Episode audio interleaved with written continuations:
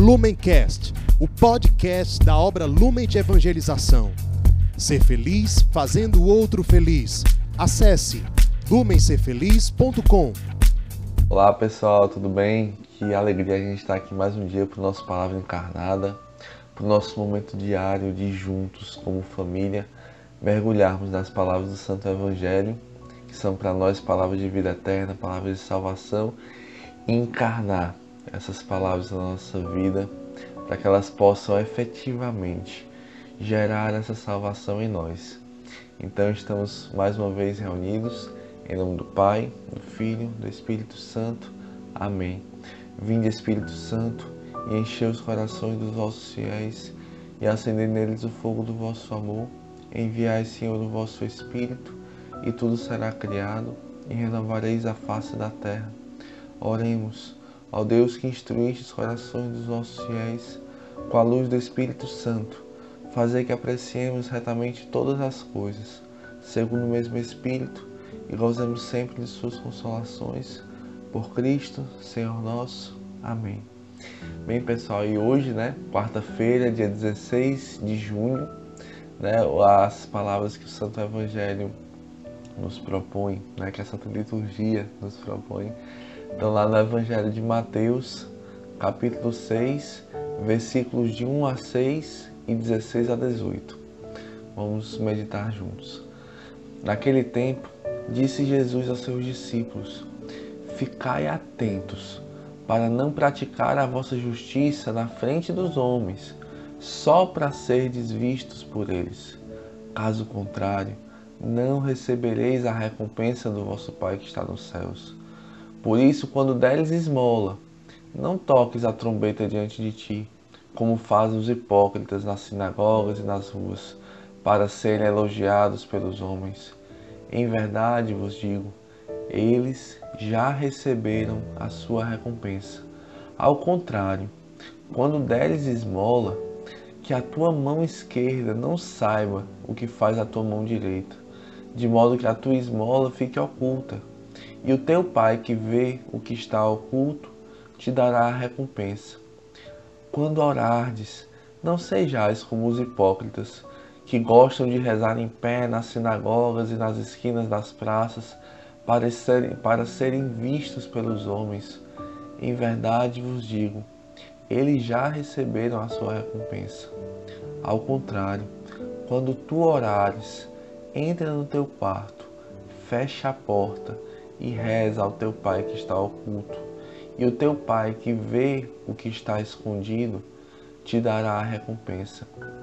Quando jejuardes, não fiqueis com o rosto triste como os hipócritas. Eles desfiguram o rosto para que os homens vejam que estão jejuando. Em verdade vos digo, eles já receberam a sua recompensa. Tu, porém, quando jejuares, perfuma a cabeça e lava o rosto, para que os homens não vejam que estás jejuando, mas somente teu Pai que está oculto. E o teu Pai que vê o que está escondido te dará a recompensa. Meus irmãos, essas são para nós né, palavras da nossa salvação. Glória a vós, Senhor. Bem, pessoal, que forte, né? Essas palavras, né? Que mais uma vez a gente está aqui mergulhando nas palavras de Cristo ali no Sermão da Montanha, em que ele foi derramando o seu coração, foi derramando aquelas, aquelas riquezas mais profundas que ele carregava, que ele tinha ouvido do Pai, e ele ia ali derramando para nós. Né? E hoje ele vem nos falar ali no coração do que é a verdadeira humildade, do que é a verdadeira humildade que não é simplesmente um se achar pequeno, um se achar não merecedor, um se achar sem talentos. Não é isso porque Deus te deu talentos, Deus te deu dons e louvado seja Deus por isso. Mas é um reconhecer-se quem Deus é e quem nós somos diante de Deus. É reconhecer a verdade de quem Deus é e de quem nós somos diante dele.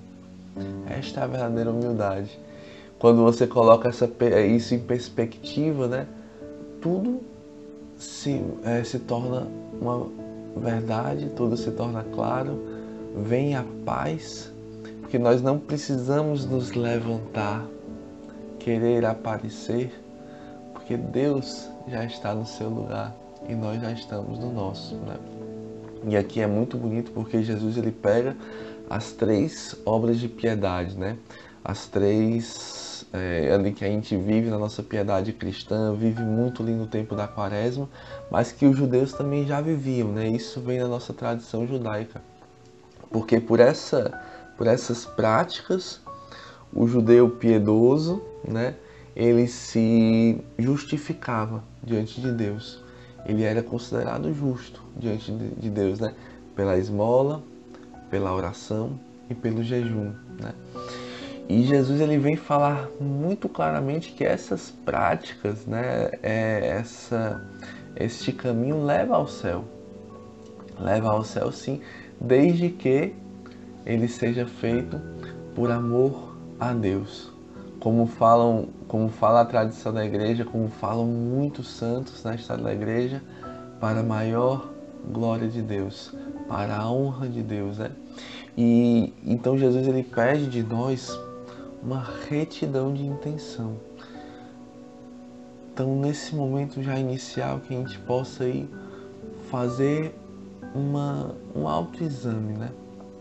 Como anda, como andam as nossas intenções no nosso agir, no nosso responder aquilo que agem para conosco, né? Será que a gente tem agido com esta retidão de intenção, buscando apenas amar a Deus? Ou será que nós temos nos deixado levar por outras motivações, né? pelo desejo de ser aplaudido, pelo desejo de ser reconhecido, pelo desejo de ser visto ali como alguém bom, como alguém convertido, como alguém santo, né? E para isso nós usamos Deus como um pedestal, como fala são Francisco, né?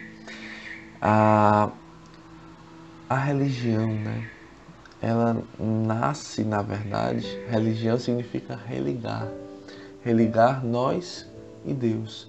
Então ela nasce realmente de um encontro. A religião cristã ela nasce, ela é fruto de um acontecimento, de um encontro nosso com Cristo, né? E a partir desse encontro toda a nossa vida se transforma, inclusive a nossa relação com os outros, né? Ela nunca tem como referência o outro. A nossa referência é Deus. Então, se eu estou fazendo as, os meus atos, né, exteriores ou interiores, para os outros, a minha fé, a minha caminhada está com um problema de referência, de referencial. O meu referencial é Cristo e somente Ele, né? É até mesmo um ato de idolatria, você fazer pelos outros primeiramente e não por Deus primeiramente.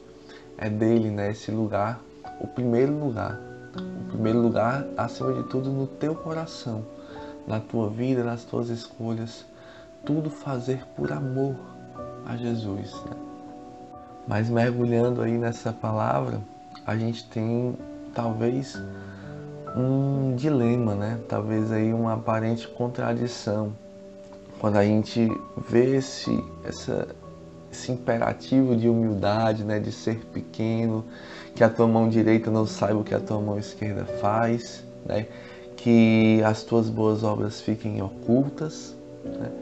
com aquele, aquela ordem de Jesus, né? Que até a nossa palavra de fundação aqui da obra Lumen, está lá em Mateus 5,16 Assim brilhe a vossa luz diante dos homens, para que, vendo as vossas boas obras, glorifiquem ao Pai que está nos céus. Aí, né, aí está justamente o centro, né, que justifica tudo isso, que justifica a nossa evangelização, nossa evangelização ser feliz, que justifica, na verdade, tudo, para que glorifiquem ao Pai, para que conheçam a Deus. Esta é a finalidade da nossa evangelização não é mostrar como nós somos bons, como nós fazemos, como nós vivemos o Evangelho, como nós somos coerentes. Não, não, não. Isso você tem que fugir de qualquer pensamento desse. É para a maior glória de Deus, para que Deus seja conhecido e amado, para que Cristo seja conhecido e amado por meio deste carisma, por meio deste mistério que Deus nos dá a graça de anunciar com alegria, com parresia, com coragem, com ardor e com humildade, sabendo que não somos nós, a obra não é nossa, a graça não é nossa, é graça, é graça, é dom de Deus. Nunca são os nossos méritos, né? Porque eles são pequenos demais para tudo aquilo que nós testemunhamos.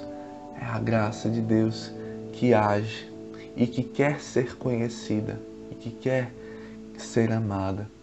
Porque isso é caminho, é via de salvação para a humanidade e para nós mesmos, né? Então, assim, não tenhamos medo de evangelizar, evangelizar, anunciar, anunciar, falar de Deus, anunciar as boas obras, aquilo que vivemos, aquilo que fazemos também não tenhamos medo. Apenas busquemos sempre, dia após dia, direcionar as nossas intenções, para que isso seja por Deus, para Deus, em Deus. Né? E sobre isso eu queria até ler para vocês aqui um trecho do livro que eu me lembrei. É um livro do C.S. Lewis, né? É, se chama Cartas de um Diabo ao Seu Aprendiz. É como se fosse um, um demônio mais experiente ensinando o seu aprendiz ali a como nos tentar. E, e, é muito forte a gente ver isso, como nós muitas vezes vamos sendo enganados, né? Nesta, que até eu pensei em falar aqui com vocês dessa tentação da humildade, que não é a verdadeira humildade, né? Ele fala assim, ó, que é, vou ler a partir daqui só vejo uma coisa a fazer no momento. O seu paciente, que é assim que eles chamam aqueles que eles estão tentando, né? O seu paciente se tornou humilde. Você já chamou a atenção dele para esse fato? Todas as virtudes são menos terríveis para nós, né, demônios, se o homem se der conta de que ele as tem. Mas isto é especialmente verdadeiro no caso da humildade. Pegue-o no momento em que ele estiver bem pobre de espírito e sugira de modo sutil e convincente a seguinte reflexão gratificante: Por Deus, como estou sendo humilde! E quase imediatamente o orgulho, o orgulho de sua própria humildade irá aparecer.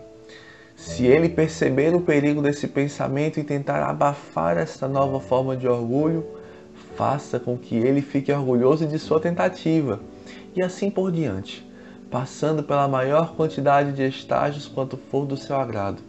Mas não tente isso por tempo demais, por medo de despertar seu senso de humor e de proporção, pois nesse caso só irá fazer é, rir da sua cara e ir dormir.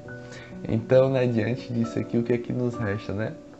Ele até fala que no final, medo de despertar o seu senso de humor e de proporção, né? Proporção é quem eu sou e quem Deus é. Eu sou assim, eu sou pequeno mesmo, né? Eu sou frágil, eu sou dependente de Deus. E esse senso de humor ele é muito importante a gente ver na vida dos santos, né?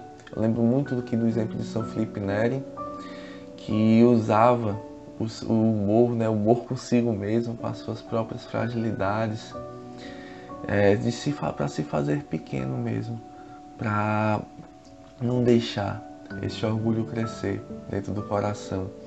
Então assim, fica para nós essas essas este caminho, né?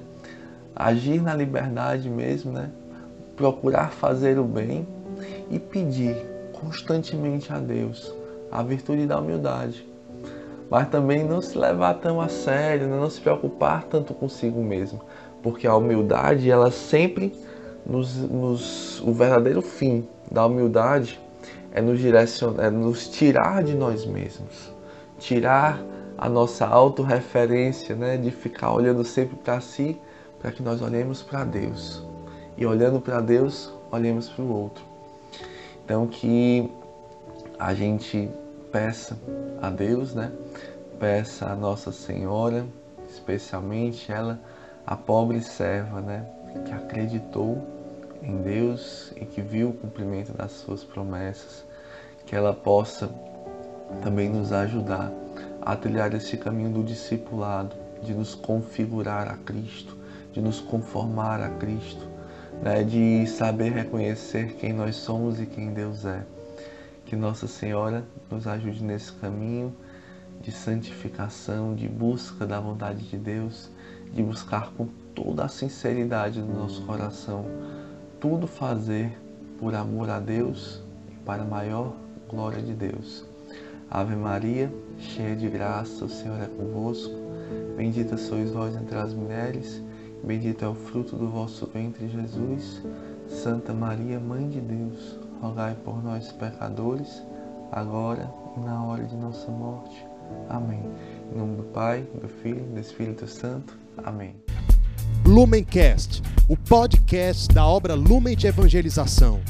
Ser feliz fazendo o outro feliz. Acesse lumencerfeliz.com.